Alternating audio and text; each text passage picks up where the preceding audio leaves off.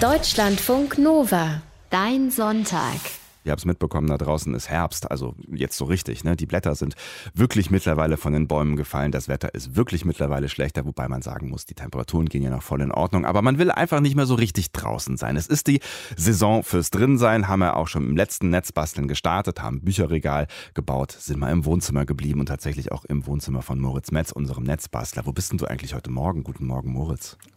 Guten Morgen, Sebastian. Nee, diesmal bin ich im Arbeitszimmer, aber ich krieg auch von hier drüben das Licht an und ausgeschaltet oder den Föhn im Badezimmer oder alles auch von irgendwo auf der Welt, weil das Smart Home, das macht das möglich, sag ich mal. Und das ist unser und Thema heute, sagen, ne? Ja, genau, Smart Home. Und ich habe noch einen Gast, äh, Jakob, der ist mein Praktikant diese Woche gewesen, der hat mir diesmal geholfen und ist mit in der Leitung. Hallo Jakob. Moin, moin. moin.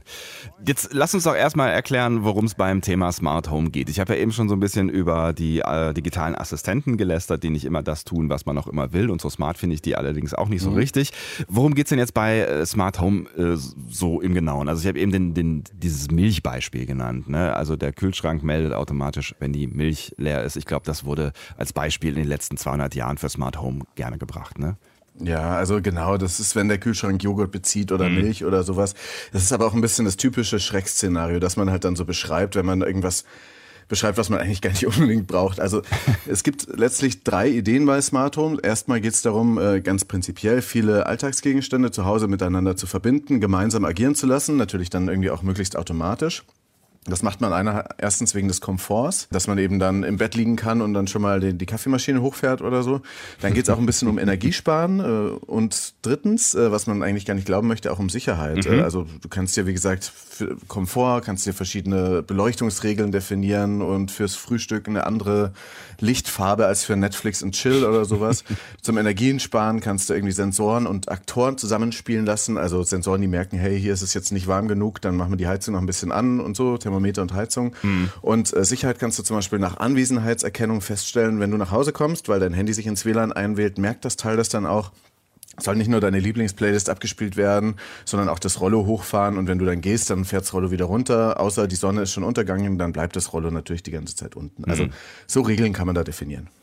Klingt schon alles ziemlich futuristisch und so ein bisschen nach Star Trek. Also ich als, als äh, alter Star Trek-Fan habe ja immer davon geträumt, dass ich irgendwann mal nach Hause kommen kann und sagen kann, Computer Licht und Computer spiel mir bitte klassische Musik oder sowas. Auch wenn ich selten klassische Musik mhm. höre, aber das machen die da ja immer. Was machen wir denn jetzt genau heute? Also das Smart Home ist ja oft mit der Cloud verstrickt mhm. und wir bauen heute ein Smart Home System, das ganz wichtig eben nicht nach draußen telefoniert und sicher ist und auch sehr preiswert. Wir flashen dafür heute so 8 Euro Baumarkt WLAN Steckdosen mit einer neuen Software. Mhm. Das sind so Adapter wie so Zeitschaltuhren und wir installieren vielleicht dann in der nächsten Mal, äh, nächsten Sendung noch so eine Smart Home Zentrale, die dann die verschiedenen Sachen umsetzt. Und das probieren wir dann heute auf verschiedene Weisen aus. Unter anderem mit einer versmarteten Großhupe, aber dazu später. okay. Flashen heißt, wir spielen da tatsächlich einfach neue Software drauf. Man könnte auch hacken sagen. Wir hacken WLAN-Steckdosen, ja. ja. Das klingt tatsächlich sehr nach Netzbasteln. Aber ähm, das ist ja jetzt auch nicht die erste richtige Smart Home-Sendung, äh, die, äh, nee, umgekehrt. Das ist ja die erste richtige Smart Home-Sendung, die wir machen. Und das äh, wundert mich so ein bisschen. Ne? Warum kommst du jetzt ja. erst mit diesem Thema um die Ecke? Ja, das gibt's ja schon länger. Ähm, ich habe schon als Schüler mal ähm, äh, ein äh, Klassen- oder Schulkameraden gehabt, der hat sich selber sowas gebaut, alles dann noch so mit Kabeln. Also es gibt's echt schon relativ lange und wahrscheinlich seit den 70er Jahren irgendwelche Dinge in diese Richtung. Ich stand aber diesem Trend irgendwie immer skeptisch gegenüber. Ich muss auch jetzt mit dieser Sendung nochmal ausprobieren, ob ich es wirklich brauche oder mhm. was ich davon wirklich so brauche. Und ich wüsste auch gerne, wie es die Netzbasteln-Hörerschaft äh, so sieht. Mit Smartphone sollten wir da mehr drüber machen oder nicht. Kommentare gerne per Mail an moritz.netzbasteln.de oder Twitter.netzbasteln. Aber äh, ja, ich muss einfach sagen, ich finde generell das User-Interface, das Hand handbedienten Kipplichtschalters. Das ist schon ziemlich nice. Also einfach an der Wand montiert, ja, das Licht geht an, es gibt keine Remote-Sicherheitslücken und äh, aber andererseits sind natürlich so Smart-Sachen schon auch ausprobierenswert. Hm. Wie ist das jetzt äh, mit der Sicherheit tatsächlich bei äh, diesen ganzen Systemen? Das kann jetzt mal Jakob beantworten. Ja, so allgemein wird äh, vor den Geräten des Internets der Dinge ziemlich viel gewarnt. Mhm. Das BSI, also das Bundesamt für Sicherheit in der Informationstechnik, sieht da zwei Sicherheitsstufen vor. Die erste ist halt die persönliche Gefährdung. Also wenn von den privaten Leuten, die die Geräte benutzen im Netz, ähm, Daten gesammelt werden und die Geräte damit ja auch manipuliert sind. Mhm. Und das zweite ist ähm, die Gefährdung dritter Menschen. Also wenn zum Beispiel ein Botnetz aus den Geräten erstellt wird, wo dann wiederum ähm, Angriffe mit äh, getätigt werden können oder auch eventuell kann es auch für Kryptomining benutzt werden, dass andere damit Geld machen. Hm, also Botnetze, das sind quasi ganz große Netzwerke von zusammengeschalteten Dingen, die im Netz sind und mit denen kann man dann verschiedenste und zum Teil auch äh, blöde Dinge im Netz anstellen. Ne? Ähm, ja. Wie, wie real ist denn diese Gefährdung tatsächlich? Ja, also die ist tatsächlich real. Also so ein Botnetz gibt's immer wieder auf irgendwelchen Fernsehern oder anderen Smartgeräten. Das ist nicht nur auf irgendwelchen dicken Internetservern, sondern eben auch so ein bisschen auf Glühbirnen. Ja, es macht auch Sinn, mhm. weil diese Internet der Dinge Dinger sind millionenfach verbreitet und strotzen oft nur so vor Sicherheitslücken. Also auf dem Kongress des Chaos Computer Clubs, ja, da gab's zum Beispiel mal einen Vortrag von Michael Steigerwald, der ist so Sicherheitsexperte, hat eine Glühbirne analysiert, eine smarte WLAN-Glühbirne und das System dahinter. Und er hat eine große Sicherheitslücke gefunden bei den WLAN-Steckdosen, dazu später, aber erstmal diese Marken, die dann auf der Packung stehen, gerade bei, sind, bei so No-Name-Teilen, sind es oft gar nicht die richtigen Hersteller, was da drauf steht. Man kann sich für ziemlich wenig Budget von chinesischen OEM-Herstellern dann Geräte mit eigenem Label herstellen lassen. Also mhm. zum Beispiel könnte ich jetzt versuchen, so eine Netzbastel-Smart-Reihe zu erfinden und auf den Markt zu bringen, die man sich dann bestellen könnte. Die smarte Netzbastel-Steckdosenleiste oder die smarte Netzbastel-Glühbirne. Ich, ich sehe da einen ganz großen Markt, Moritz. Vielleicht solltest du da mal einsteigen. Ja, ich sehe da eher eine große Sicherheitslücke. Also die Hard- und die Software kommen dann direkt von diesem chinesischen Hersteller. Da mhm. muss ich eigentlich gar nicht viel machen. Ja, die packen einfach nur mein Logo in die digitale Vorlage und auf die Packung dann vielleicht auch noch drauf und auf das Gehäuse. Und die stellen dann auch die Software-Server, über die das Ganze smart gesteuert wird, die App dazu. Das sind mhm. so Apps wie Smart Life oder Tuya Smart. Falls jemand so eine App auf seinem Handy hat, Obacht, Obacht. Ähm, diese Teile nutzen, wie gesagt, immer dasselbe Modul, dieselbe Software und auch die Update-Dienste sind dabei, wobei Updates halt teuer sind und dann auch selten durchgeführt werden. Deswegen viele Sicherheitslücken. Ne? Mhm. Aber theoretisch könnte sowohl der chinesische Hardware- und Cloud-Anbieter oder aber auch ich als dann sozusagen Zwischenhändler, Netzbasteln, äh, Smart-Reihe automatisch in dann 20.000 Glühbirnen, die überall in der Republik hängen, ein Update reinflashen mhm. und dann nicht nur von mir aus das Licht überall ausschalten, sondern Trojaner installieren, das ganze private Heimnetz vielleicht öffnen, private Daten äh, befreien oder mhm. so. Mhm. Ähm, das sagt also auch nicht nur Michael Steigerwald, dass das ein großes ähm, Risiko ist, und, sondern er sagt eben auch, dass er eine Scheunentor, Scheunentor große Sicherheitslücke in Millionen von Geräten gefunden hat. Ja, das klingt auf jeden Fall so ein bisschen spooky, dass ich nicht nur irgendwie schön Updates auf dem Handy oder am Computer machen muss, sondern mich möglicherweise auch meine Glühbirne aushören kann. Ne? Wie kann man denn sein äh, Smart Home wirklich sicher machen? Weil das ist ja auch eines unserer Ziele heute. Also das BSI empfiehlt unter anderem, man soll auf gute Verschlüsselung des WLANs achten, am besten ein Gästenetz für Besucher einrichten mhm. oder ein eigenes äh, WLAN nur für diese Internet der Dinge Dinge, weil da kann man dann sehr viel dann auch regeln, dass das gar nicht nach außen telefonieren kann. Standardpasswörter ändern ist eh klar. Und ähm, ich finde, man sollte auch Smartgeräte eher dann bei den größeren Herstellern kaufen, entweder, mhm. weil die haben den Ruf zu verlieren, oder aber noch besser auf Open Source vertrauen, wie wir das heute dann machen und dann trotzdem aber immer Open, äh, also Updates einspielen. Bei Open Source ist einfach der Vorteil, da bist du dann sicher davor, auch wenn der doofe Fall eintritt, dass der Hersteller deines Smart Home Produktes, die Netzbastel Smart Reihe, geht sofort wieder pleite nach zwei Tagen. ähm, Gab es auch bei anderen großen namenhaften Firmen schon, mhm. die Firma Nello oder die Smart Home Firma Wink, die gehen dann pleite und plötzlich hast du Elektroschrott zu Hause. Schön ist aber, wenn das Gerät von Anfang an äh, Open Source flashbar ist, weil dann kannst du damit genauso weiterarbeiten wie mhm. vorher. Ein Smart Home kann unser Leben bequemer machen und Prozesse im Haus automatisieren. Das kann ziemlich cool sein. Das kann aber auch zu einem großen Sicherheitsloch bei uns zu Hause führen, wenn man die falschen Produkte benutzt. Da haben wir eben schon drüber gesprochen. Ein Grund, warum Netzbastler Moritz Metz vorsichtig skeptisch ist, was Smart Homes angeht und hat er eben auch schon erklärt, weil er das cleane Interface eines Lichtschalters durchaus zu schätzen weiß. Aber er ist auch neugierig und hat sich fernsteuerbare WLAN-Steckdosen besorgt und will die jetzt nach Anleitung aus dem Netz umflashen, also umprogrammieren, hacken könnte man sagen, sodass eine günstige und dann hoffentlich auch einigermaßen sichere Smart Home-Lösung dabei rauskommt. Was sind das für Steckdosen, Moritz? Ja, das sind äh, so Teile aus dem Baumarkt, die gibt's im Zweier- und im Einer-Pack, sehen so ein bisschen aus wie so eine Zeitschaltuhr, mhm. Wi-Fi-Stecker Schuko in einer weiß-grünen Verpackung. Die sind wie gesagt mit WLAN und werden beworben mit per App steuerbar und mit Countdown-Funktion und so weiter. Und von Oho. diesen sogenannten Obi Socket 2 habe ich jetzt äh, ein paar gekauft. Mhm. Du hast mir schon mal am Foto gezeigt, wie die Dinge aussehen. Ist so ein weißes Kästchen ne, zum äh, Einstecken mit so einer quasi einer eigenen Steckdose oben drauf. Also ja, eigentlich genau. ganz ähnlich ja. wie eine Zeitschaltuhr, die hat wahrscheinlich jeder von euch schon mal gesehen. Die Dinger, die haben so mehrere Blinklichter, aber ähm, genau. naja, sind sonst jetzt nicht wirklich mega fancy oder hübsch oder so, ne? Nee, darum geht's natürlich auch nicht, aber weil es ist trotzdem sehr hübsch, was man aber damit machen kann. Mhm. Also damit oder mit 50 verschiedenen äh, anderen verwandten äh, Steckdosen oder Schaltern, die eben in, äh, die alle die gleiche Software eigentlich haben mhm. oder die gleiche Hardware. Ich habe dann auch noch andere besorgt, ne? die sind dann nur so klein wie eine Streichholzschachtel, die heißen Son of Basic Schaltmodule. Aha. Die haben dann einfach zwei Kabel, die kann man irgendwo reinbauen, äh, statt äh, nochmal an die Steckdose zu stecken. Dann sieht man sie gar nicht. Es gibt aber auch noch diese gleichen Schaltmodule sozusagen wirklich als Lichtschalter, dann mit dem ganz cleanen Interface. Die mhm. kann man dann in die Wanddose reinstecken und die haben dann trotzdem auch schon WLAN mit dabei. Oder es gibt sie als Glühbirnenfassung oder es gibt sie als Steuerung für Deckenventilator oder für LED-Streifen. Drin ist eigentlich immer dieselbe Technik. Das Problem ist nur immer auch, die dort vorhandene Software ist eben alles andere als sicher, telefoniert potenziell nach Hause und so weiter. Aber wie gesagt, die Grundlage ist gut. Die haben alle so ein sogenanntes Relais drin. Also das ist ein Magnetschalter, der mit wenig Strom vom Mikrocontroller, das ist dieser WLAN-Computer, mhm. äh, den großen Strom der Steckdose an- und ausschalten kann. Das macht dann immer so Klick, Klack. Ne? Mhm. Und dazu noch ein Knopf, paar Blinkleuchten und dann eben diesen Mikrocontroller mit WLAN. Das ist, äh, ich brauche gar nicht sagen, das ist mein Lieblingschip. Ich äh, kann tatsächlich auch nicht mehr so richtig nachvollziehen, wie oft wir den hier schon hatten. Ich glaube so ungefähr in jeder zweiten Sendung und ich kann den Namen mittlerweile auswendig ESP8266, richtig? Ja, stimmt. Ja, genau. Das ist eben dieses Briefmarken kleine Computerchen, kriegt man für 1,50 Euro oder eben für unter 10 Euro in diesen ganzen China-Smart-Geräten. Ähm, das gibt's auch hier in dieser Form eben dann als steckdosenfertige Lösung mit Netzgerät ist schon drin, Relais ist drin, diese Wi-Fi-Steckdose ist eigentlich genau das, was man da zum Basteln haben möchte. Mhm. Ähm, diese alternative Firmware, die heißt Tasmota und da gibt's ein Wiki, da steht dann drin, wie man das alles aufspielen kann. Alternativ zu dieser Tasmota gibt's auch noch ESP Easy und Espurna, so heißen diese anderen. Mhm. Äh, Frames, die man drauf machen kann. Aber man kann, wenn man will, auch einfach ganz beliebigen eigenen Arduino-Code da drauf programmieren. Aber man muss in vielen Fällen erstmal das Ding kurz aufschrauben. Und wenn du aufschrauben sagst, dann äh, zucke ich kurz mit dem Auge, weil wir sind im öffentlich-rechtlichen ja. Radio und dann müssen wir kurz hier Sicherheitshinweis, Sicherheitshinweis einspielen, mhm. weil äh, ne, es ist ja möglicherweise nicht ganz ungefährlich, so eine Steckdose aufzuschrauben. Ja, genau, unbedingt. Also eine Steckdose hat ja äh, bekanntlichermaßen 230 Volt Netzspannung und das ist damit lebensgefährlich. Mhm. Ich habe schon zweimal was gewischt bekommen, das ist echt kein Vergnügen. Ich bin dann ein paar Meter weit weggehüpft. So.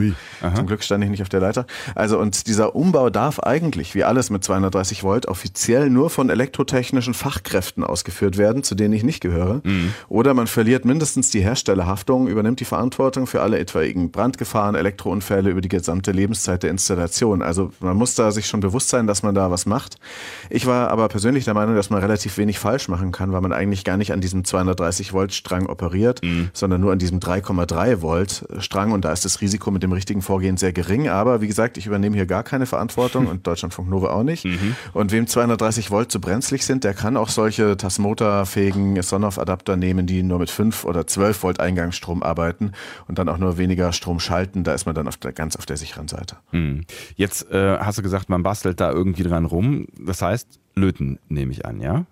Man muss auch ein bisschen löten, ja. Hm, ähm, was ist, wenn ich das jetzt nicht so richtig kann? Was mache ich dann? Also ich habe ja vorhin von dem Hacker Michael Steigerwald erzählt und der hat eine Sicherheitslücke eben entdeckt. Es gibt bei manchen solchen Geräten äh, eine Software-Sicherheitslücke, wo man dann wirklich nicht mehr löten muss, sondern ah. man tut so, als wäre man der offizielle Update-Server, in dem man sich sozusagen dazwischen schaltet mhm. und schiebt dann der äh, Steckdose over the air, über die Luft, äh, eine Open-Source-Firmware unter. Mhm. Ähm, die Computerzeitschrift CT hat dann einen guten Artikel dazu. Einfach googeln nach Tuya Convert, Tuya mit T-U-Y-A Convert. Mhm. Aber ähm, es gibt auch schon fertig geflashte gefälschte Steckdosen oder Schalter, die bereits mit dieser Tasmota-Firmware kommen. Die kann man kaufen, vielleicht für einen kleinen Aufpreis. Mhm. Oder es gibt auch bei Kleinanzeigen, habe ich Leute gesehen, die das dann übernehmen, die ganze Verantwortung. Da schickt man das Gerät hin, die schicken es geflasht zurück. Jetzt heißt das ganze Ding ja hier Netz basteln. Ne? Und wenn ich jetzt selber basteln will, also wenn ich löten will, was brauche ich dann?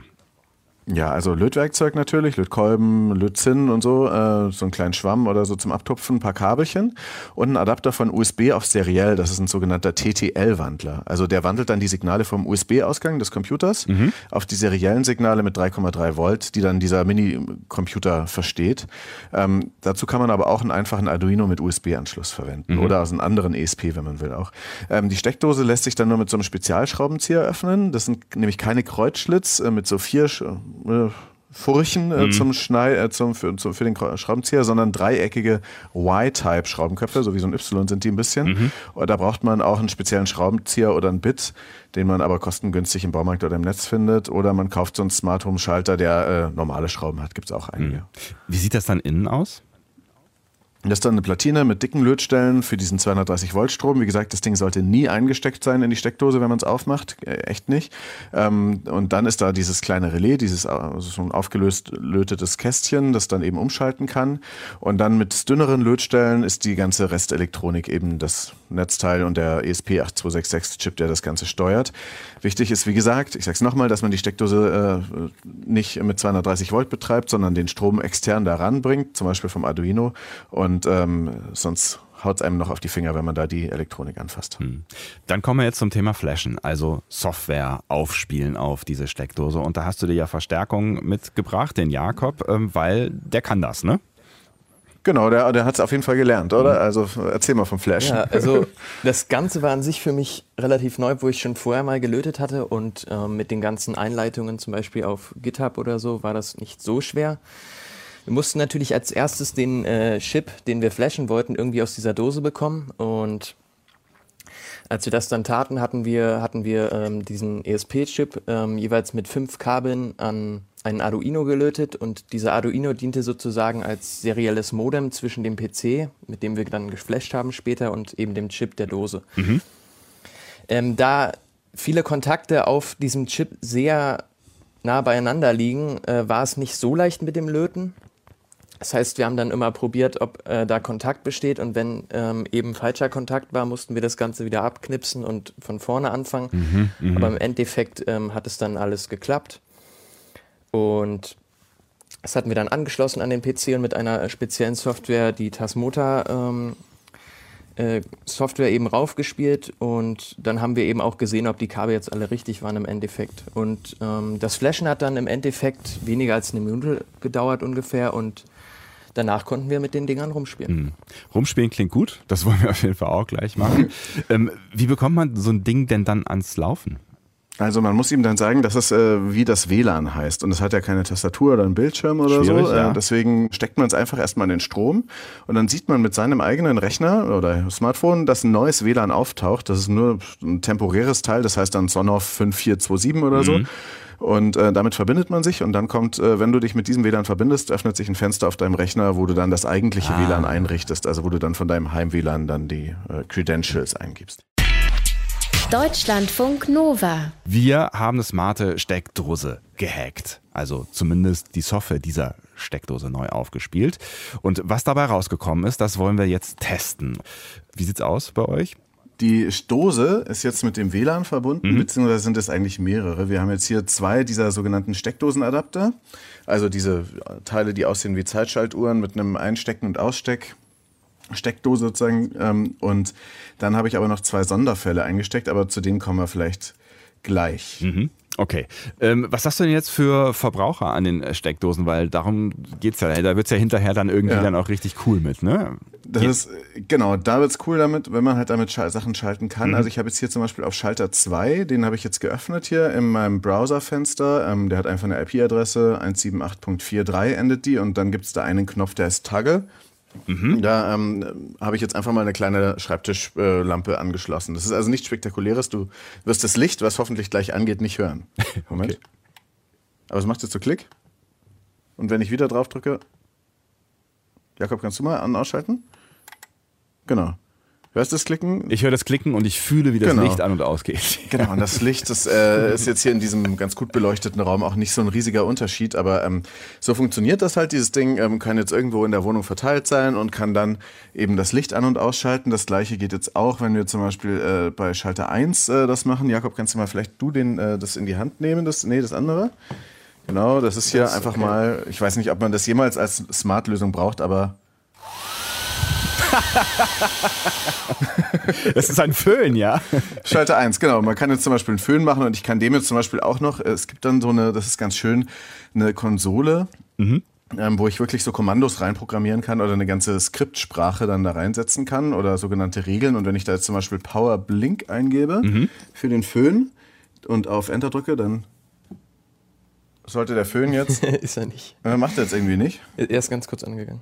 Er ist ganz kurz angegangen, ja. jetzt wieder aus. Ist zu schnell. Okay, dann Geht hat zu schnell vielleicht. funktioniert. Ja, Moment. Power. Also es gibt da, man kann dann auch noch mit bestimmten. Ist der Föhn jetzt irgendwie. Der Föhn ist offline. Nee, Moment. der Föhn ist offline, oh mein Gott. genau. Ah, jetzt geht's. Ja. Jetzt geht er kurz an. Und ich weiß wieder. auch nicht, vielleicht stört, was ich mir vorstellen kann, ist, dass, der, dass diese miese Elektrik des Föhns äh, das WLAN tatsächlich von dieser Steckdose stört, weil ich glaube, die fliegt immer kurz raus. Das ist dann irgendwie offline. Ah. Also vielleicht nehmen wir mal nicht mehr den, äh, den Föhn. Aber was man sondern, damit machen könnte, ähm, ist, wenn, wenn ich mir das jetzt gerade vorstelle, nochmal um bei der Lampe zu bleiben, ja. du könntest sie an dein Fenster stellen und könntest deinen Nachbarn, äh, die du vielleicht gut kennst oder vielleicht kennenlernen möchtest, vorprogrammierte Morse-Signale rüberschicken. Den ganzen Abend ja, lang. Das könnte ich auf jeden Fall machen. Ja, ja genau. Das wäre doch eine sehr nette Angelegenheit. Oder was denkst du, Jakob? Sollten wir mal machen. ja, man kann es ja mal probieren. Ne? Vielleicht steigen sie drauf ein, aber das wäre auf jeden Fall ein riesiger Nerd-Test, weil da müsste man nicht nur mit sich mit, äh, da müsste man sich ja auch noch mit Morse auskennen. Das, das machen wir dann in der nächsten Netzbastel. Ein ganz anderes Kommunikationsprotokoll. genau, jetzt, äh, was wir noch gebaut haben, ähm, äh, da, das eine ist jetzt auch wieder eher mit Licht, aber es dreht sich auch ein bisschen. Das ist so eine sogenannte Rundumspiegel- oder Drehspiegelleuchte. Also das ist so wie auf dem Dach vom Feuerwehrauto, nur in Orange. Ah. Ähm, die habe ich irgendwie aus dem Schrott mal gezogen bekommen, äh, mhm. hat mir jemand geschenkt, ähm, ein bisschen sauber gemacht und da hat dann Jakob auch so eine äh, Dose eingebaut, die sieht aber ein bisschen anders aus. Ja, das ist diese kleine, die man eben ähm, einfach zwischen die Kabel steckt. Die haben wir jetzt ähm, hier drunter geschraubt. Also und quasi das ist, die, äh, diese rundum die Steckdose also ohne Steckdose. In, genau. genau. Das ist einfach nur diese Leuchte, wo der man nicht ansieht, dass sie jetzt versmartet ist und die hat auch äh, ein, ähm, die Möglichkeit ähm, an und auszugehen. Moment, ist die jetzt äh, überhaupt noch im WLAN? Ja, und sie dreht wieder. sich auch. Ja, genau. WLAN-Kabel sind schon eine tolle Angelegenheit, finde ich.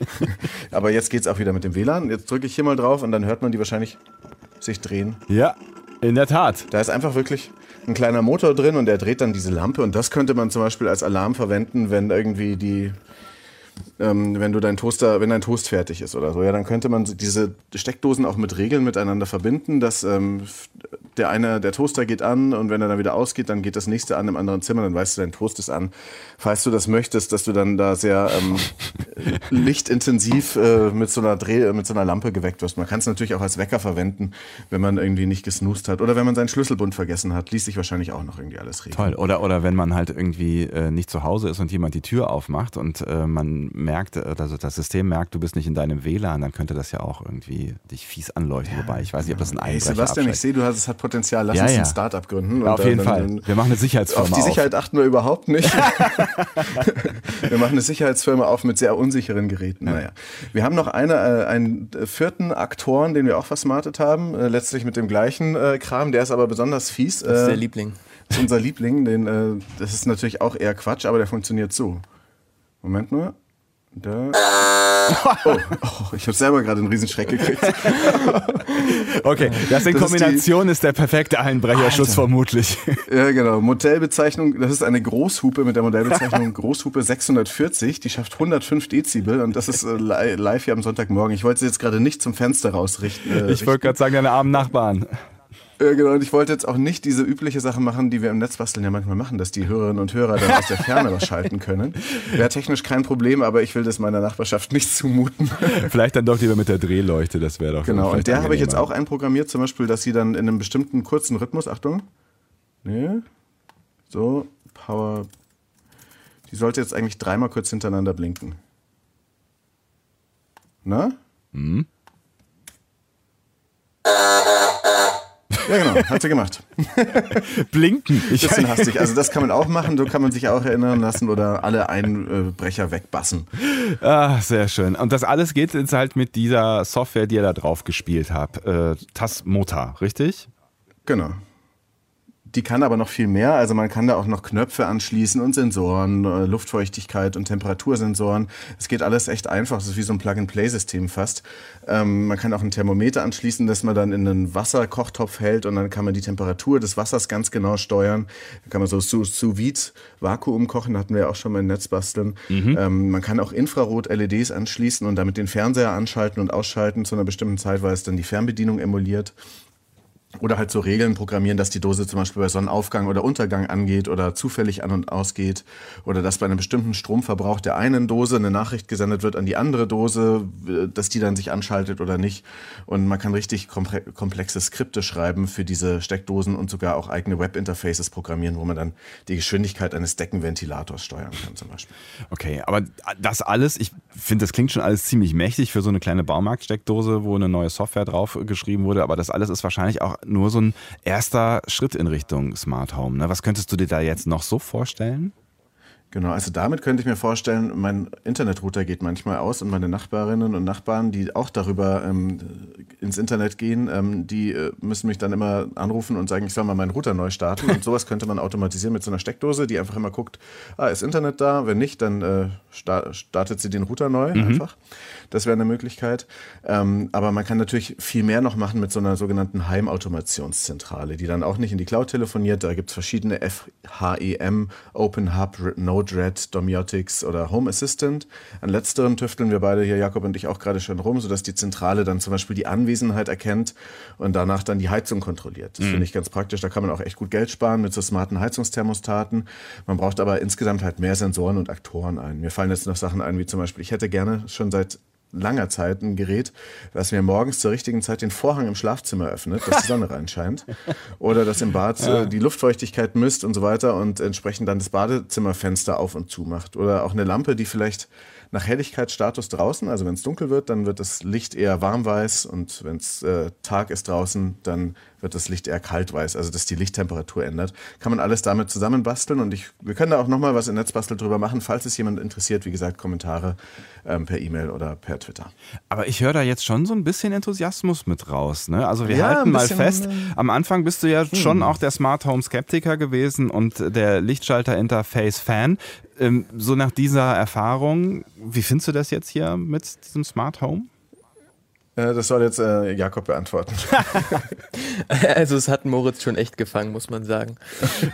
Es fängt halt bei der einfachen Steckdose an, aber dadurch, dass man dann eben auch ähm, die Sachen für sich selber sicher machen kann, ist, sind da ja auch Riesenspielräume frei und Moritz hat vielleicht in der Woche ist die ganze Wohnung vernetzt, da weißt du schon. Alles andere hätte mich ehrlicherweise auch gewundert. vielen lieben Dank, Moritz, vielen lieben Dank, Jakob. Habt noch einen schönen Sonntag. Heute Netzbasteln 131 haben wir den ersten und vermutlich nicht letzten Schritt gemacht zum smarten Home. Wir hören uns in zwei Wochen wieder, Moritz. Alles Gute euch. Tschüss. Ja, bis dann. Ciao. Ciao. Deutschlandfunk Nova. Dein Sonntag. Jeden Sonntag ab 9 Uhr.